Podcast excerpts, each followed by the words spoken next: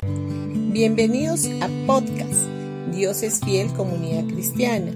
Los invitamos a escuchar el mensaje de hoy.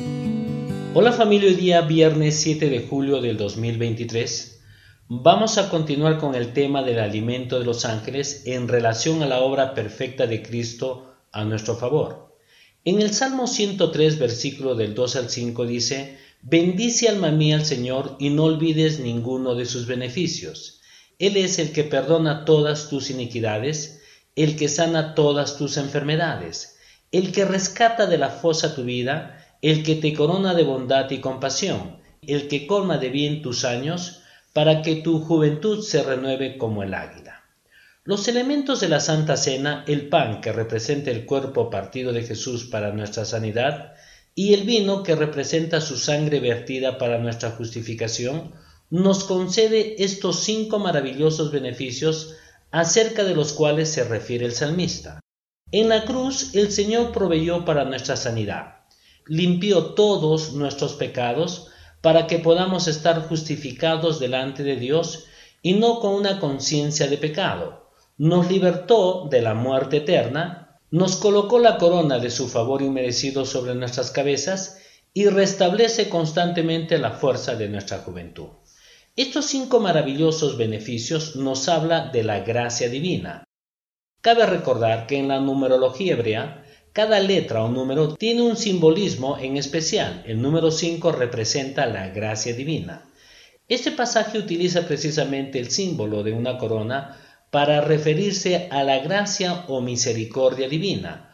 Una corona es colocada sobre la cabeza, por lo tanto, esto tiene que ver con una manera de pensar acorde al nuevo pacto de la gracia.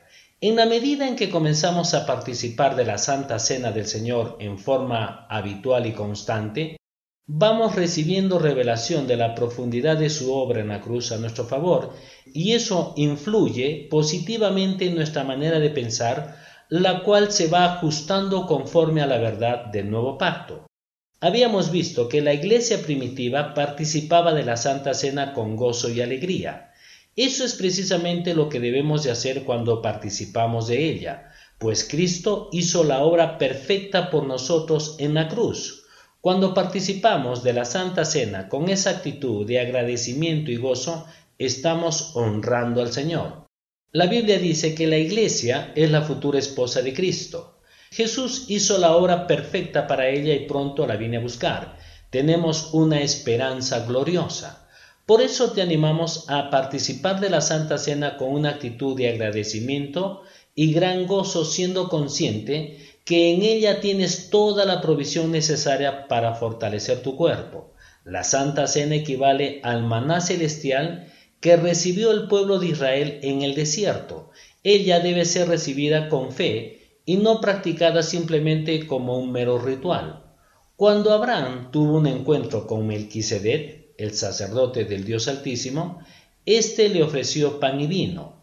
Estos son dos elementos que representan la Santa Cena. Cada vez que participamos de ella, estamos teniendo presente el sacrificio de Cristo como si acabara de suceder.